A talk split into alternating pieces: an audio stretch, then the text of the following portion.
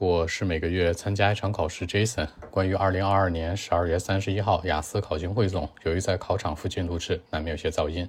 首先是听力，今天听力第三部分呢，完全出现了多选题，大家一定要注意。首先第一部分呢，依然是十个填空，讲的是热气球项目相关。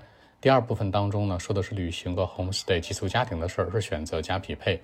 第三部分呢，说的是鲜花做礼物的一个心理学实验相关多选题，完完全全的多选题。第四个部分呢，说的是一种鹦鹉叫卡卡普的一种鹦鹉，是个填空。整体来讲呢，除了第三部分当中题型有一个变化之外，另外三个部分比较居中，难度呢居中偏上。是第二个内容呢，阅读三篇文章，第一篇文章是面部识别，第二篇文章是数据库，第三篇文章呢是做 map 的人。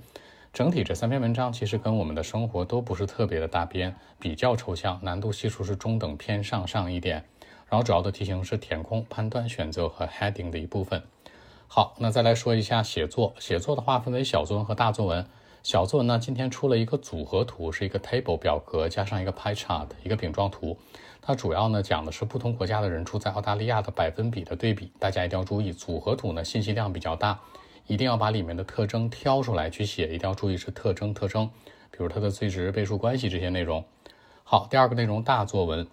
那今天大作文原题是这样说的：一些人认为呢，说一个国家应该完全能够自己生产、自给自足的一种食物，所有的食物都是这样生产，然后能满足人口的需求，尽量就不用去进口任何东西了。问你哪种程度上同意还是不同意？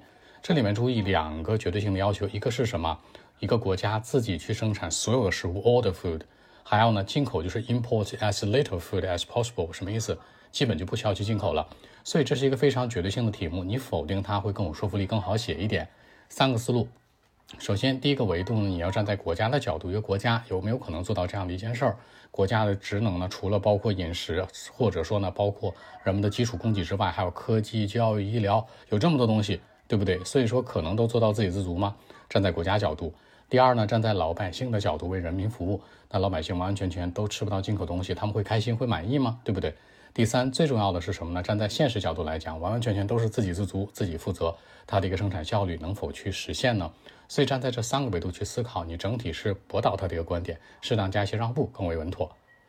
好，这是关于今天的考情分析，更多问题联系微信 b 一七六九三九一零七。